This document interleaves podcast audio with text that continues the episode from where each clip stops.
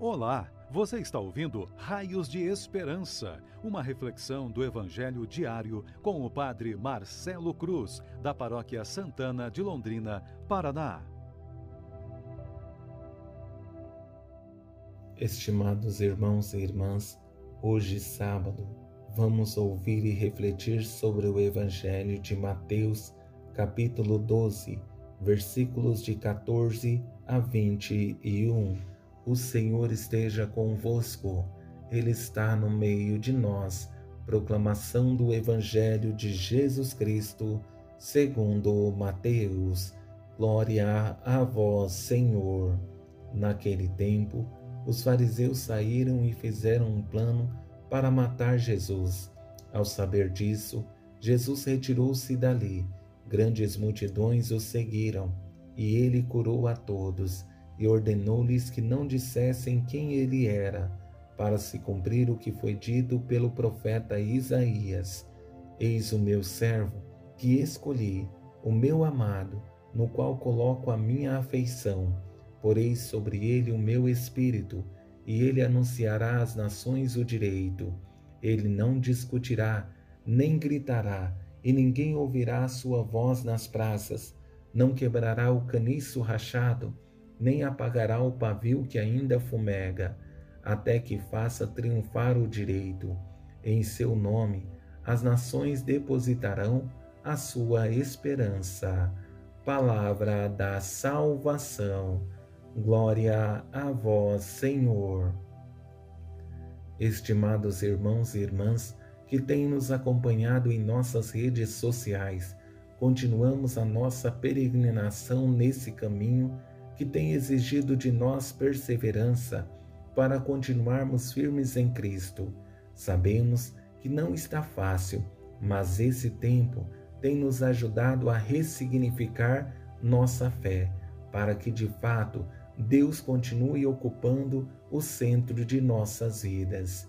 Sempre que enfrentamos um desafio como essa pandemia, temos duas opções: o desânimo achando que está tudo perdido, ou olhar para tudo isso como uma oportunidade de nos tornarmos pessoas melhores, para que, motivados pela fé e sustentados pelo amor divino, tenhamos a certeza de que Ele continua ao nosso lado, dando forças para enfrentar os desafios que surgirão no caminho que estamos percorrendo. Jesus, em sua peregrinação por essa terra, sua intenção sempre foi fazer a vontade do Pai e o bem para todas as pessoas. Mesmo com esse desejo, enfrentou muitos desafios, e se olharmos para o Evangelho, percebemos três momentos que quero resumir em três palavras que nos ajudarão a compreender melhor o caminho que ele fez. O primeiro momento resume-se na palavra desafio, no segundo, a palavra é graça, no terceiro, esperança. Três palavras que, levadas a sério, serão para nós raios de esperança. Nesse primeiro momento, vemos Jesus passando pelo desafio causado pela inveja que o leva a correr o risco de morte. Por isso, surge a necessidade do afastamento, não por medo, mas por sua missão ainda não estar concluída. Os fariseus saíram e fizeram um plano para matar Jesus. Ao saber disso, Jesus retirou-se dali.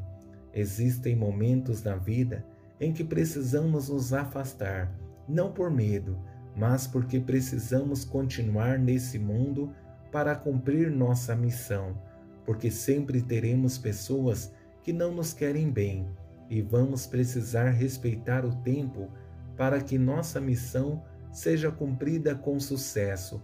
O afastamento de Jesus é justamente para isso.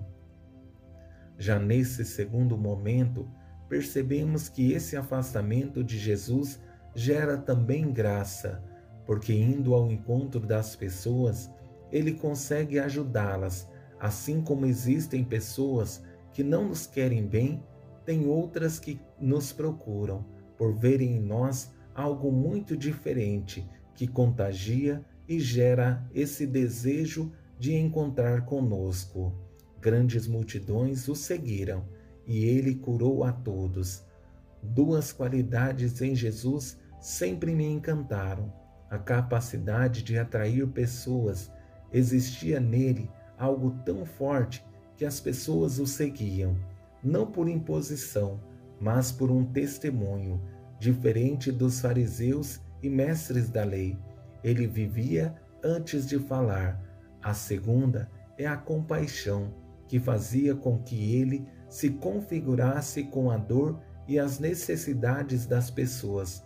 Por isso, podemos acompanhar nos evangelhos muitas curas realizadas por ele. Por fim, nesse terceiro momento, o que mais me encanta que é a esperança que Deus tem em cada um de nós.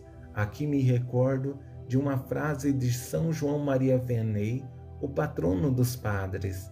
Deus nos ama tanto, mas tanto, que é capaz de esquecer o nosso pecado de amanhã para nos perdoar hoje.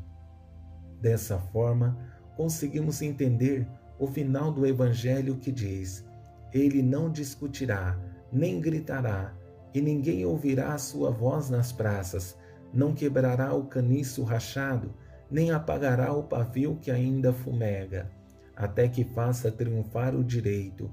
Em seu nome, as nações depositarão a sua esperança. Um Deus que não se impõe, mas sempre terá esperança que sejamos pessoas melhores, que mais do que falar da nossa fé, tenhamos a coragem de testemunhá-la, não somente por palavras, mas com nossa vida, sendo exemplos para esse mundo cheio de contradições e ao mesmo tempo tão necessitado da graça divina. Espero em Deus que esse tempo tão exigente que estamos vivendo seja uma oportunidade de aprofundar um pouco mais nossa fé, testemunhando o amor divino em nossas vidas, para que as pessoas, ao olharem para nós, possam sentir esse Deus presente em nossas atitudes. Louvado seja nosso Senhor Jesus Cristo, para sempre seja louvado. O Senhor esteja convosco, Ele está no meio de nós. Abençoe-vos, Deus Todo-Poderoso, Pai, Filho e Espírito Santo. Amém.